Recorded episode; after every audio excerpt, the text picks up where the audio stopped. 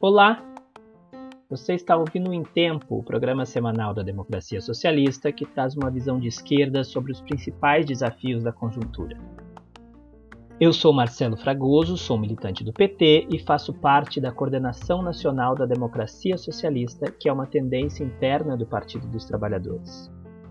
Nosso programa é um diálogo rápido com convidados que trazem as nossas posições coletivas e buscam estimular o debate e a ação da militância petista e do conjunto da esquerda brasileira.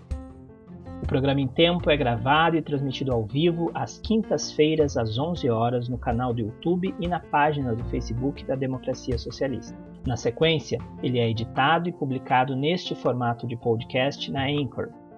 Todos os episódios estão disponíveis também no Spotify, Google Podcasts, Apple Podcasts, Radio Public e Breaker. Escolha a plataforma da sua preferência e escute esse e outros episódios do programa tempo. Nós queremos saber a sua opinião. Envie seu comentário, crítica ou sugestão através das plataformas ou pelo e-mail democraciasocialista.pt13@gmail.com. Você também pode ser avisado desse programa e receber outros conteúdos da Democracia Socialista através dos nossos grupos de distribuição no WhatsApp. Basta digitar no navegador do seu celular o endereço rebrand.ly/whatsappds.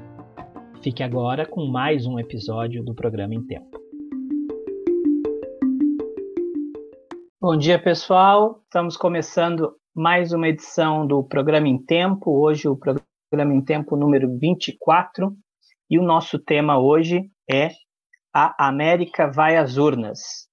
É, a ideia é fazer um recorrido aqui sobre os, os processos eleitorais e de plebiscitos que têm ocorrido na região, que têm trazido derrotas para o campo conservador e refletir um pouco o que, que, que significado eles têm para a região, que significado eles têm para o Brasil. Para fazer essa discussão, nós convidamos hoje dois companheiros, uma, uma companheira, a Sara Derruri, que é historiadora, militante da Marcha Mundial das Mulheres, tem militância nessa área a partir da marcha, a partir de outros espaços é, na, aqui na nossa região, e também o Rogério Tomás Júnior, que companheiro que é brasileiro, mas que está residindo hoje na Argentina, que atuou aqui na nossa bancada federal do PT, na assessoria da nossa bancada, e que tem se dedicado a, a analisar, a estudar eh, esses processos nos países aqui eh, da região. Bom dia, Sara. Bom dia, tudo bom? Marcelo, tudo bom? Rogério. Bom dia, Rogério. Bom dia, Marcelo. Bom dia, Sara, querida. E todo mundo que está acompanhando a gente, estamos aqui à disposição.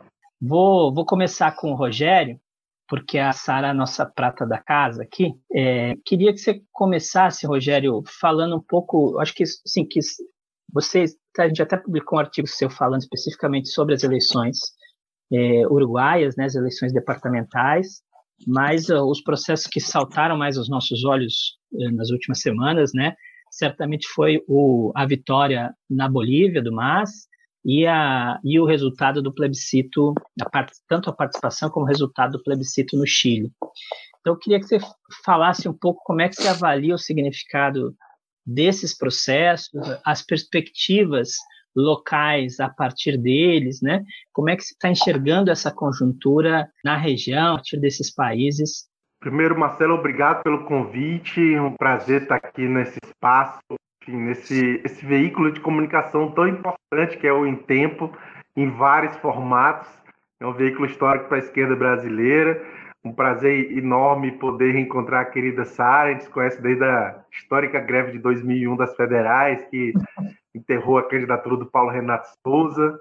Enfim, e, enfim, um prazer estar aqui com vocês e nas páginas de pessoas tão queridas e com que eu tive a oportunidade de de trabalhar, conviver e aprender muitos parlamentares na, lá na Câmara Federal. E primeiro, tinha que registrar, tem que registrar hoje esse programa, é simbólico, 5 de novembro, porque há exatos 15 anos, o Brasil, junto com a Argentina, Uruguai, Chile e outros países da América Latina, da América Latina, enterraram o projeto da área de livre de comércio das Américas.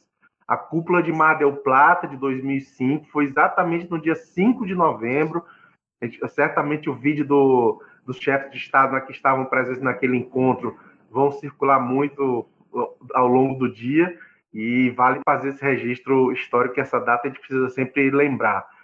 E, enfim, sobre a situação aqui na, na, na América do Sul, especialmente, a gente, eu, eu, costumo dizer, eu moro aqui em Mendoza, então eu, eu falo até um pouco com, com, com propriedade de casa. A gente está, eu estou fazendo mestrado aqui em Mendoza por vários motivos, inclusive para estar do lado do Chile. Meu projeto é sobre o processo social do Chile, mas o que tem acontecido é uma autêntica avalanche política dos Andes, uma avalanche boa, uma avalanche progressista que, é, enfim, começou enfim, na, na, no Equador, se for lembrar bem, começou no Equador em outubro do ano passado, uh, e aí passou para o Chile, numa mesma onda, e aí teve, infelizmente, o, o, processo golpista na Bolívia.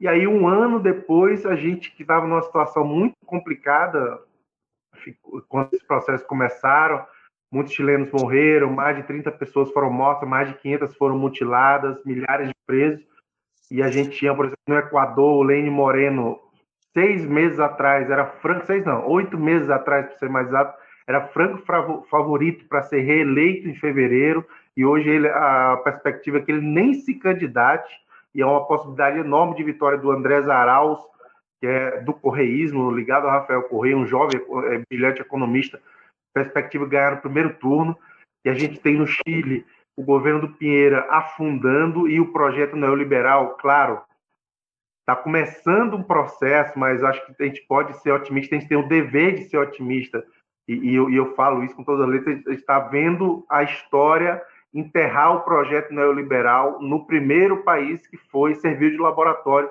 para essas teses econômicas, lá nos anos 70. Então, o processo que o Chile eh, passou agora, o plebiscito, foi o primeiro passo para isso.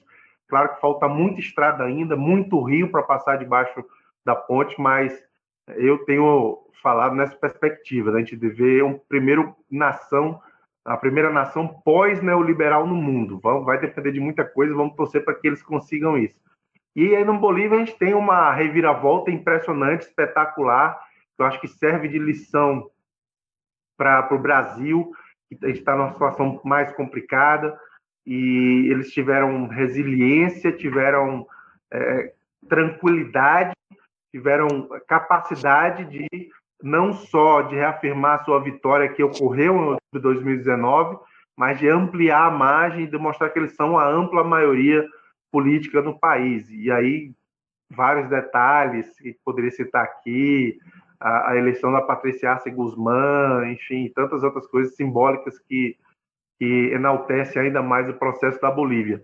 E aí, enfim, tem a Argentina aqui também numa outra situação, enfrentando uma direita golpista muito raivosa, como nunca se viu antes na Argentina, porque nesse momento até mesmo a, União Cívica Radical, que é o histórico partido antiperonista, mas que inclusive é filiado à, Internacional Socialista, é, mas eles estão embarcando também nos métodos da extrema-direita ligada ao nós estamos embarcando num golpismo latente que é, é, não acho muito difícil que se confirme aqui já, né, dialogando com possíveis questionamentos que o pessoal se faz na internet, não vai ter golpe aqui porque o peronismo é maioria social, maioria política, tem uma fortíssima organização, muito capilarizada no país, muito disciplinada, enfim. Mas, em linhas gerais, seriam esses quatro processos que eu queria pontuar inicialmente. Legal, Rogério, obrigado, viu? É, acho que dá um, dá um pontapé inicial para nós aqui é, entender o que está o que tá acontecendo e que são, em que pese as especificidades de cada país, mas que são vitórias, são derrotas do, do campo conservador, né? É, são vitórias é, do nosso campo progressista na região. mas o assunto que também está na semana, né, Sara, são é, é, as eleições uh, norte-americanas, né? Estamos aí perto de um desfecho, já deu muita piada também essa semana, né? A dificuldade, a complexidade dessa apuração das eleições americanas. Mas acho que uma coisa que se discute nos meios da esquerda, e tem se discutido muito, tanto antes da eleição, mas como hoje também, hoje também são projetos distintos, né? Tem diferença do Biden para o Trump, uma vitória democrata, republicana nos Estados Unidos. Como é que você teve lá, acho que é o ano passado, uns dois anos, né, Sara? É, como é que você enxerga é, essa disputa eleitoral lá nos Estados Unidos e, e o que, que os possíveis resultados podem trazer de, de reflexo para a gente? Obrigada, Marcelo. Vou tentar Acho que tem uma coisa, de fato, quando a gente vê o processo eleitoral dos Estados Unidos, parece muito confuso, né? É, então, acho que é interessante a gente pensar um pouquinho o que, que é que essa confusão toda está nos dizendo sobre o tipo de democracia que os Estados Unidos é.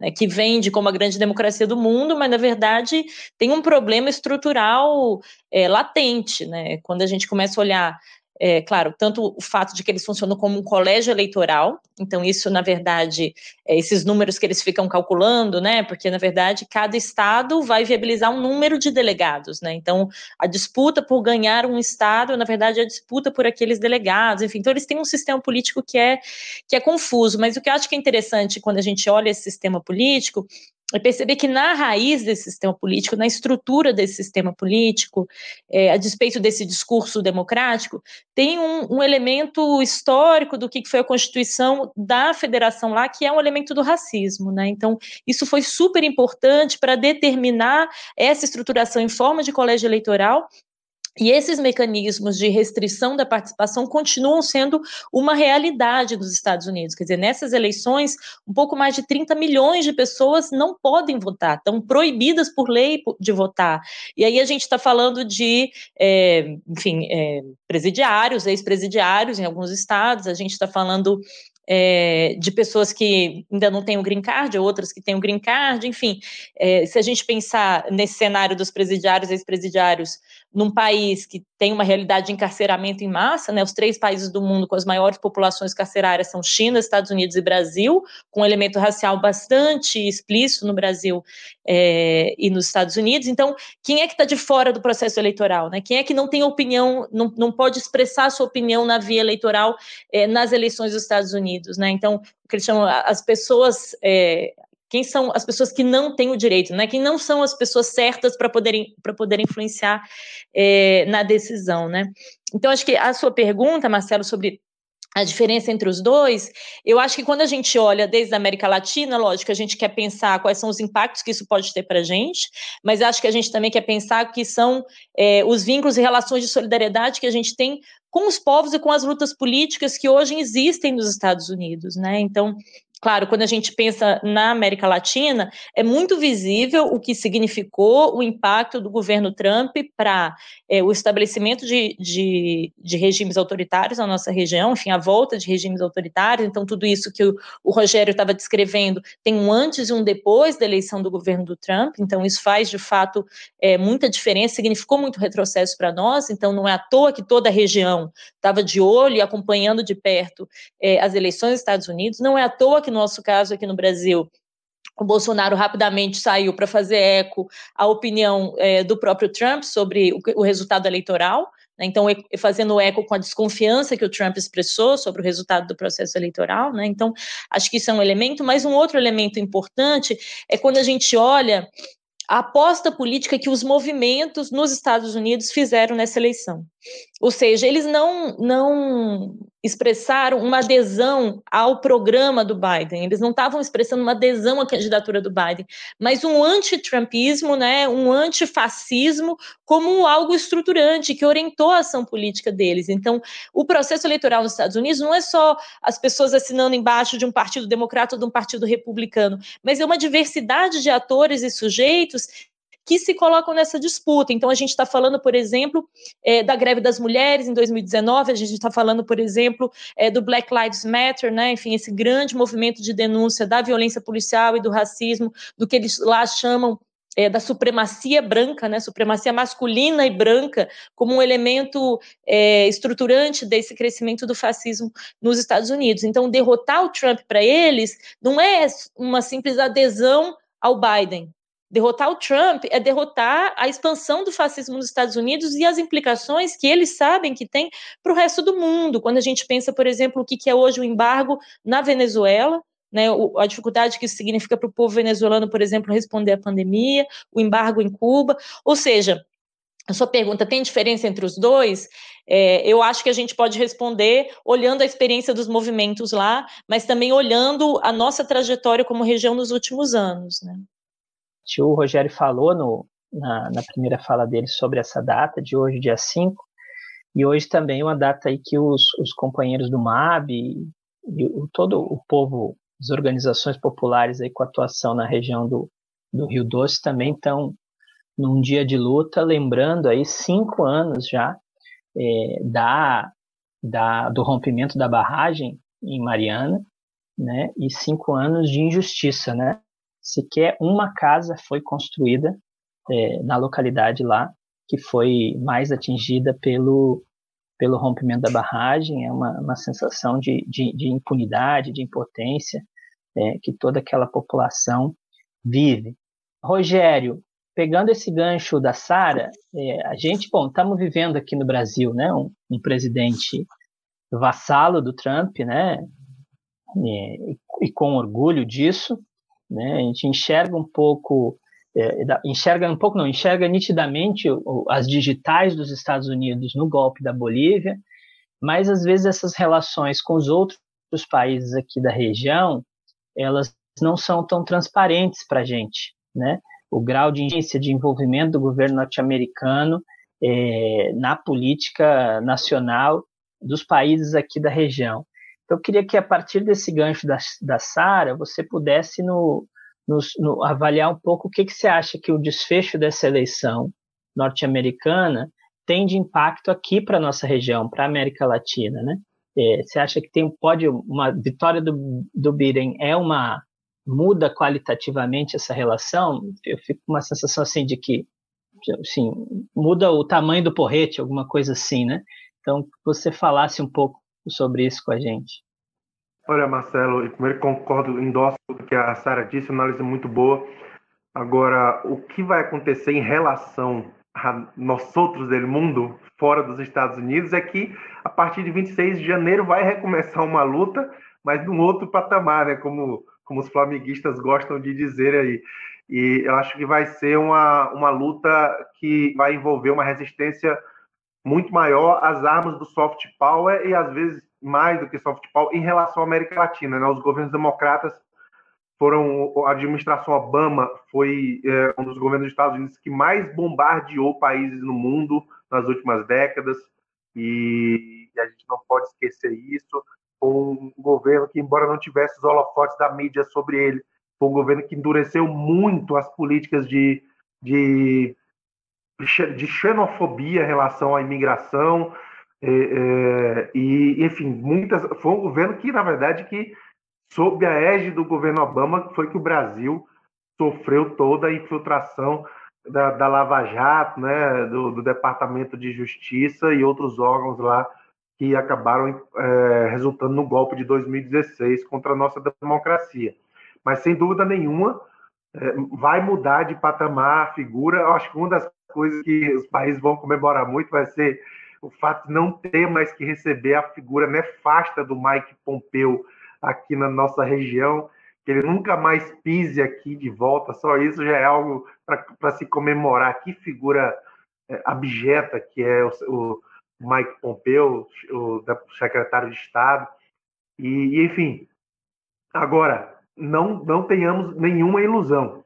Os Estados Unidos vão continuar usando o seu poder, usando todo tipo de arma que, ele, que eles têm à disposição para influenciar o jogo político a favor dos interesses das suas corporações, porque a gente tem que dizer também que não é nem interesse deles, é interesse das corporações deles. É, é o Biden é ligado ao, ao, ao grupo da família Clinton, é ligado à, à, indústria armamentista historicamente, então nenhuma ilusão. Mas sem dúvida nenhuma, a gente vai ter, entre muitas aspas, entre muitas aspas, mais liberdade para pelo menos tocar a nossa política aqui sem ter é, pessoas tão diretamente vassalas do Trump. O Bolsonaro, assim, em, em resumo, para não estender muito a fala, acho que só o fato do Bolsonaro estar tá chorando aí diante da derrota do ídolo dele já é algo para a gente comemorar. Sem dúvida, a gente vai, a gente vai passar para um, um, outro tipo de, de situação para enfrentar o bolsonarismo aqui. Não, não há como negar isso. É, daí a dizer que ah, vamos derrotar o Bolsonaro em 2022, acho que precisa ter um pouquinho mais de calma. Não é exatamente a eleição do Biden que vai é, poder nos permitir afirmar isso. Mas sem dúvida é outro, é outro patamar. A gente, por exemplo, a, essas derrotas que eu falei dos países aqui, é Chile, é, é uma, enfim, nem, nem falei do Chile. O Chile tem eleição em novembro do ano que vem. Podem escrever e podem cobrar. É 0% a possibilidade da direita fazer o sucessor do Pinheira. Zero. 0%. E eu vou até mais longe. Hoje, embora o Chile tenha três forças de esquerda lá fragmentadas, algo que é, é, é temerário, especialmente em relação ao processo da Constituição, mas são três forças que somadas assim derrotam qualquer candidatura da esquerda e são três forças renovadas. É juventude que está são quadros assim de 30 anos 30 e poucos anos. A Sara sabe bem o Marcelo sabe bem todo mundo está acompanhando aqui sabe quem são. É, é uma juventude que emergiu na política a partir de 2010 por aí.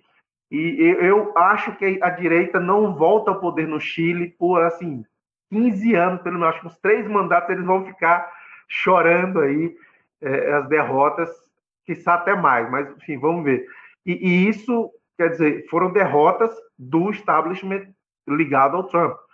No Equador também, na Bolívia, então, nem se fala, né? Na Bolívia que era mais, mais forte ainda. Então, todas essas derrotas dele, deles, da, da desse núcleo ligado à, à extrema-direita do Trump, do Steve Bannon, essa internacional é, extremista de direita, acho que vão favorecer muito a situação é, para a gente aqui no Brasil e, e, em outros países, no Uruguai também, que está vivendo um governo de direita neoliberal, está começando a colocar as asinhas para fora e a população já está percebendo. A gente pode entrar em detalhes. A, a vitória do Partido Nacional no número de, de, de departamentos não reflete exatamente uma hegemonia, uma suposta hegemonia, como muita gente pensa. Ah, eles ganharam um monte de departamentos. Gente, é, os departamentos do Uruguai são quase bairros, assim, de São Paulo, de Rio de Janeiro, de Fortaleza, Salvador. Então, assim, isso não é, não foi a, vitória numérica do Partido Nacional, não representa uma, um avanço de uma, uma, um suposto avanço hegemônico do Partido Nacional. Então, acho que vai, vai nos dar mais ar, vai ter mais, teremos uma liberdade para tocar a nossa política aqui, para suplantar, assim, superar os enclaves neoliberais que a gente tem nos nossos países. Sara, você falou um pouco na tua primeira resposta, mas eu acho que é interessante que você pudesse trazer para a gente, a partir inclusive do, dos espaços onde a marcha está inserida, né? Qual é a perspectiva dos movimentos, né? De, de resistência dos movimentos, de, de, de, uma agenda comum, né? Em relação a esse cenário no, no, no continente tanto com o tema da eleição americana, mas também em relação a esses processos que estão em curso. Como é que os movimentos populares, as forças progressistas estão se articulando e estão pensando uma agenda para dar, botar gasolina nesse nessa fogueira aí para queimar os neoliberais na nossa região? Mas queimar só os neoliberais, não é mais para queimar as florestas, né? Mas acho que tem uma coisa importante que é, de fato, o que vai ser a realidade na região no pós-pandemia, né? Então, isso acho que é hoje, de fato, o grande debate é, entre os movimentos, né? A partir de uma, uma compreensão de que a pandemia, ela está produzindo uma nova dinâmica de concentração da riqueza e do poder na nossa região. Então, tem aqui, claro, um debate anterior que os movimentos sociais vinham fazendo sobre como é, essas tendências autoritárias também se expressam como uma necessidade do mercado de reorganizar os seus níveis de acumulação. Né? Ou seja, é, tanto faz para o capital é, quem é o presidente ou a presidente de plantão. O que eles querem saber é, de fato, de uma desregulamentação que permita elevar os níveis dos seus lucros. Então, isso, é, enfim, esse debate sobre esse limite entre as dinâmicas de exploração em sistemas democráticos, né? Como é que a gente sustenta sistemas democráticos? É, como é que a gente aprofunda a democracia? Está é, diretamente relacionado com como é que a gente divide a riqueza, como é que a gente divide essas, enfim, como é que a gente reorganiza a economia, anda de mãos dadas, como é que a gente reorganiza a política, né? Então, esse debate hoje na região, acho que é um debate super importante. E do ponto de vista dos movimentos, uma agenda de afirmar que a vida precisa estar no centro. Ou seja, se por um lado a gente vê que frente à pandemia por exemplo, a indústria farmacêutica aproveitou para aumentar os preços dos remédios, que frente à pandemia os grandes empresários aproveitaram para desregulamentar as relações de trabalho, porque agora, afinal de contas, o importante é garantir o emprego frente à crise. Frente à pandemia, se estabelece um novo ciclo de endividamento dos países, né, com menos controle, porque, afinal de contas, você não pode mesmo reunir o Congresso, então vamos aprovar a toque de caixa, esse novo financiamento. Isso aconteceu na Bolívia, isso aconteceu em El Salvador agora, nesses últimos meses, ou seja, essa nova dinâmica que se estabelece, ela explicita, ela torna mais mais nítido esse conflito entre a necessidade de concentrar riqueza e como é que você sustenta a vida. Quer dizer, é insustentável frente a uma pandemia você aumentar o preço do, do medicamento, é insustentável frente a uma pandemia você aumentar os níveis de endividamento, não só dos países, mas também da população. E aí, quando a gente olha isso num contexto na região como um todo, e juntando com o tema das eleições dos Estados Unidos, o crescimento da pobreza não é uma realidade só na América Latina, é uma realidade também nos Estados Unidos. Isso é muito visível, né? Quando a gente olha é, o, o impacto que a pandemia tem tido no país que mais morreu gente por conta é, da Covid, é muito, é muito visível mesmo, né, de que é, a população negra nos Estados Unidos foi muito mais vitimada, né, as possibilidades de uma pessoa negra que contraiu Covid morrer é, é 2,3 vezes maior do que de uma pessoa branca morrer por Covid. Você só explica isso se você olhar o que é a desigualdade estrutural. Então, essas novas dinâmicas de aprofundar as distâncias, as relações de poder, a concentração, acho que são de fato o que os movimentos estão respondendo com essa agenda de afirmação da sustentabilidade da vida, né? Ou seja, é, também nesse, nesse período da pandemia, a gente viu não só essa agenda de controle, mas também uma agenda de resistência e de solidariedade, né? A gente sabe que em muitos países, em muitas comunidades, é, foi auto-organização das mulheres, dos homens. É, aqui no Brasil foi muito visível o papel da agricultura familiar na distribuição de alimentos, foi muito visível o papel das organizações de bairro em apoiar pessoas que estavam isoladas para poder ter acesso à alimentação, ter acesso a cuidados de saúde, enfim, essa gestão é, da vida, essa gestão do cuidado no nível comunitário é, foi um, um, elemento muito importante desses últimos meses, que a partir dos movimentos sociais a gente tem olhado com carinho, para dizer que, frente a uma agenda de concentração do poder e da riqueza, nós temos alternativas concretas e temos gerido isso, é, isso na prática. Né? Eu acho que tem um, um elemento também importante para a gente olhar, que é todo o tema da violência, né? É, não só vinculada aos sistemas políticos, eleitorais, mas da violência como um todo na região, o aumento da violência contra as mulheres, o aumento da violência contra é, crianças no período da pandemia, e como é que isso também está diretamente relacionado é, ao aumento da violência no ambiente político. Né? Então, é, um dos grandes riscos vinculados agora ao processo das eleições dos Estados Unidos é o que o Trump tem chamado, enfim, o Trump está dizendo que pode ser que o resultado seja aceito, né? Então, tem uma percepção do aumento da tensão é, no contexto norte-americano, por conta também de muitos grupos armados, né? Grupos armados de extrema-direita, ou seja, milícias, né? As boas e velhas milícias que a gente conhece, que em outros países da região chamam paramilitares, enfim.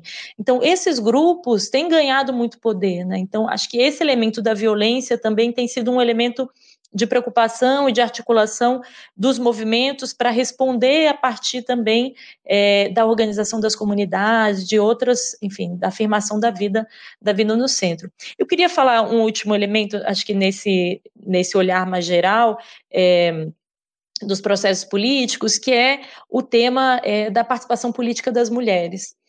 Eu acho que esse é um tema que aqui no Brasil está bem forte, ficou muito explícito na eleição da Bolívia, quando a maior parte da senador, a maior parte da, do Senado é, passa a estar ocupado por mulheres, e quando a gente olha agora nos Estados Unidos, é, enfim, tem um, claro, não só o número de candidatas, né, um número muito elevado de candidatas mulheres, 318 candidatas ao Congresso, é, das quais 117 são o que eles chamam lá de não brancas, então latinas ou negras, é, e dessas, algumas que têm sido muito vocais, muito proeminentes é, na oposição ao governo do Trump. Né? Então, tem a Alexandra Ocasio-Cortez, que é uma mulher de origem é, latina, tem a Linha Omar, eu nunca muito, sei muito bem falar o nome dela, mas ela tem uma origem é, na Somália, ela nasceu na Somália, foi para os Estados Unidos fugida da guerra, ou seja, os, os grupos, outros grupos nos Estados Unidos têm se expressado no processo eleitoral, assim como aqui no Brasil, né? Então, expressões políticas importantes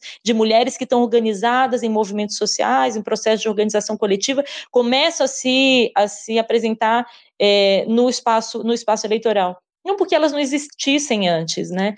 Mas porque, de fato, é, acho que isso tem a ver com, com as dinâmicas na democracia, a necessidade de que outros grupos se é, possam possam se expressar, né? Então, acho que essa, quando a gente olha no caso das mulheres na eleição dos Estados Unidos tem uma coisa muito forte de oposição ao Trump, mas também de denúncia do establishment, né? enfim, dos grupos que têm muito poder dentro do Partido Democrata. Então, a necessidade de afirmar que para sustentar na fronteira com o fascismo, na fronteira com o poder do capital, que questionam as democracias, que colocam, que fragilizam os nossos sistemas democráticos, os nossos sistemas é, de participação, essas respostas que vêm desde baixo, não só na forma de gerir a vida, não só na forma de gerir as necessidades, mas também expressando uma demanda e uma urgência de que esses grupos, que historicamente estão excluídos dos sistemas democráticos, ou seja, esses grupos que explicitam o limite da nossa democracia, ou eles ganham espaço no sistema de participação, ou de fato a gente não tem como responder o questionamento do fascismo à própria democracia, o questionamento do capital à própria, à própria democracia. Então, as respostas, desde as mulheres, desde os movimentos sociais é, organizados, né, desde as comunidades negras, as comunidades indígenas, é, em toda a região, acho que são, de fato, algo que a gente precisa é, dar visibilidade para pensar as alternativas. Muito bem, Sara.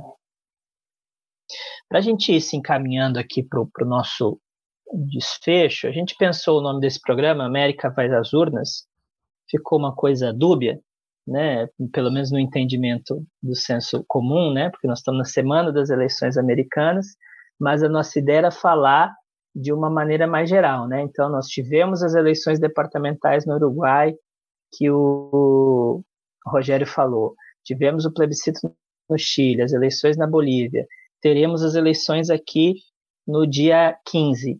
Temos eleições em dezembro, também eleições locais na Venezuela. Né? É, talvez tenham outras que eu não, não tenha domínio aqui, Rogério, se você tivesse, pode falar.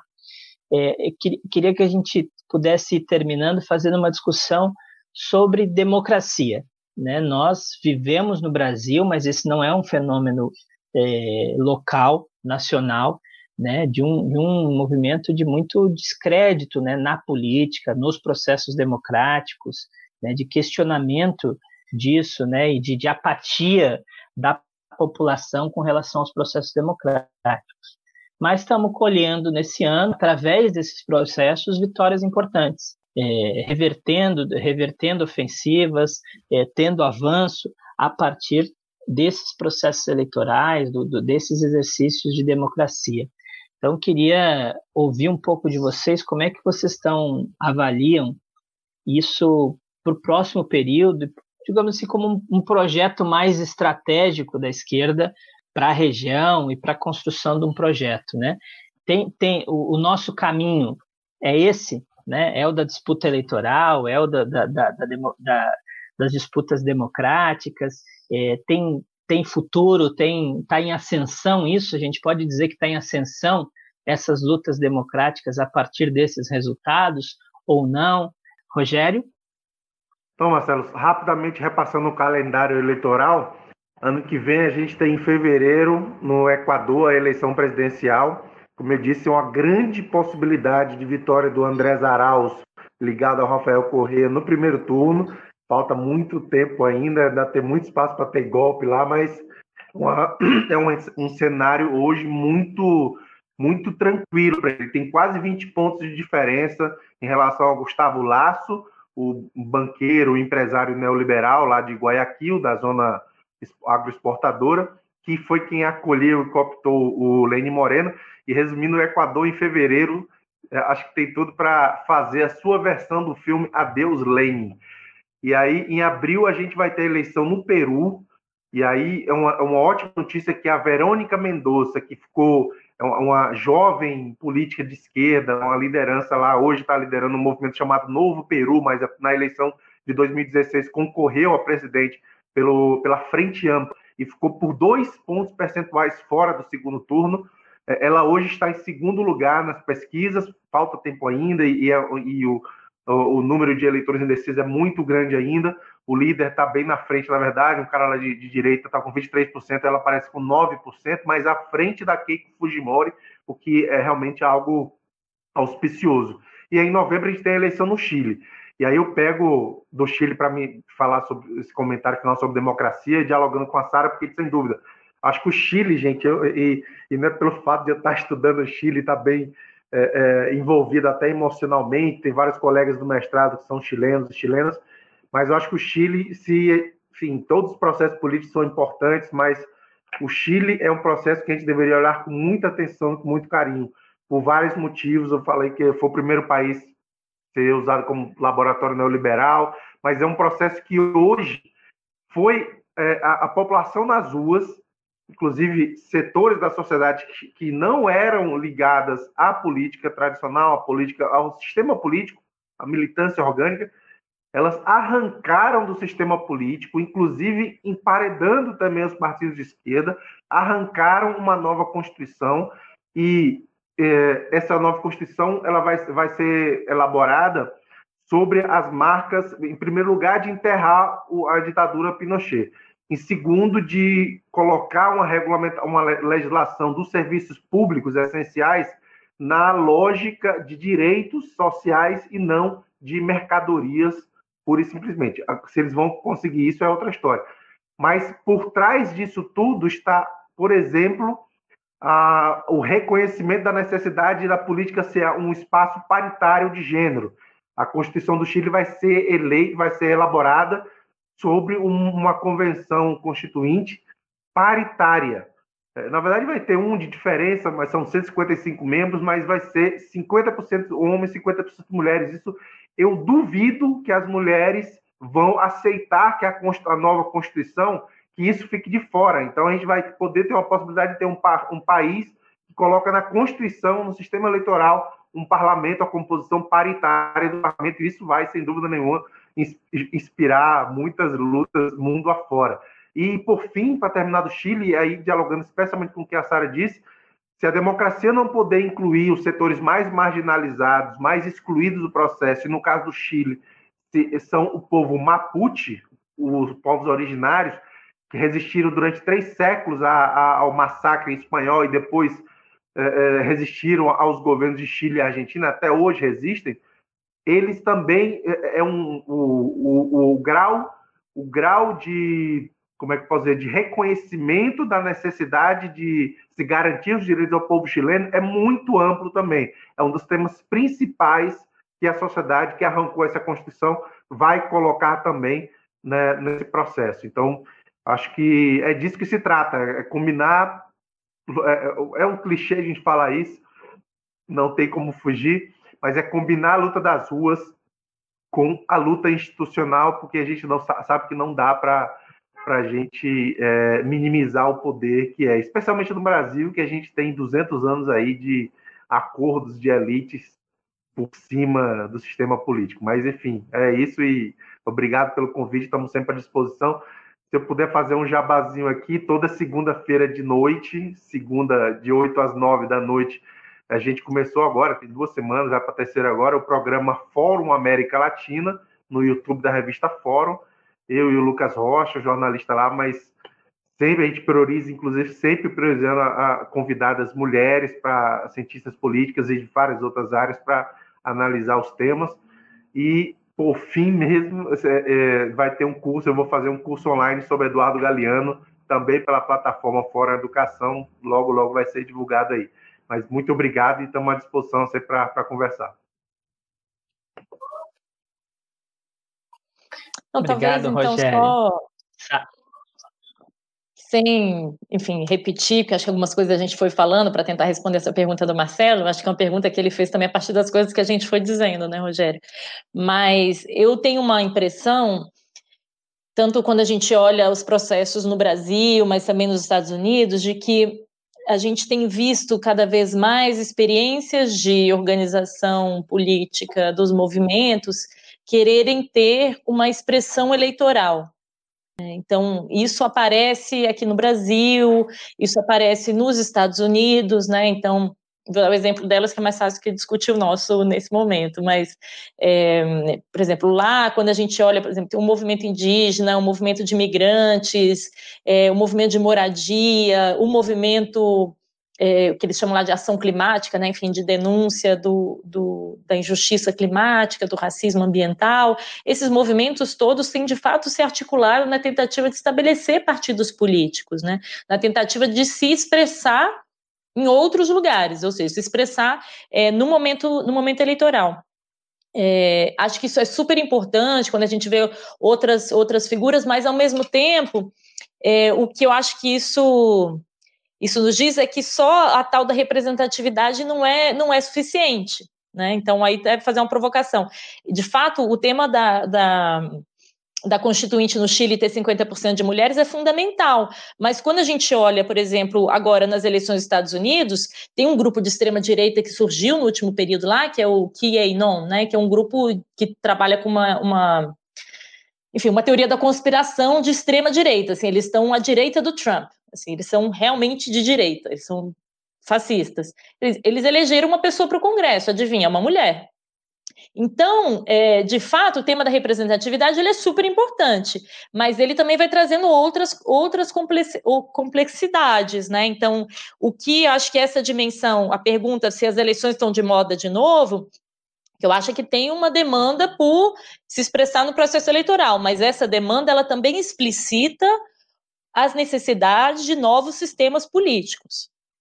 Porque as pessoas vão para o processo eleitoral, outros grupos querem se expressar eleitoralmente, é, mas isso muitas vezes se encontra com um teto teto de, limitação, de, de, limite no financiamento, um teto na forma de definir as representações. Quer dizer, o que, que é, por exemplo, um movimento negro querer se expressar eleitoralmente nos Estados Unidos, num país que tem um sistema político profundamente racializado, profundamente racista? Assim, qual, qual é a possibilidade que isso se expresse de fato é, refletindo que é o tamanho da demanda da luta antirracista nos Estados Unidos de forma na via eleitoral, se você não, se não tiver uma mudança no sistema eleitoral norte-americano. Então, acho que está de moda no sentido de que você precisa achar lugar para canalizar as experiências políticas, a necessidade de construir, de construir alternativas. Mas ou a gente muda os nossos sistemas políticos a partir é, de vínculos de solidariedade, ou realmente não vai ter muito como. Muito obrigado. Vamos terminando aqui, agradecer muito aí a disposição de vocês é, esse tempo que vocês dedicaram para a gente, para esse programa, para essa discussão, para falar aqui com as pessoas. Então a gente aposta muito, não só nessa discussão aqui ao vivo, mas também uma maturação dessa conversa aí ao longo da semana, né, nos outros canais, no, na, na escuta aí offline. Então, muito obrigado aí pela disposição, pela contribuição de vocês. Esse programa contou com a minha apresentação, Marcelo Fragoso, com os trabalhos técnicos do Bernardo Cotrim, da Jéssica Ribeiro, da Tatal Godinho, da Tica Moreno, a quem a gente também agradece. Nos encontramos próxima semana, sem falta, com mais uma edição do Em Tempo. Tchau, tchau, gente. Obrigado.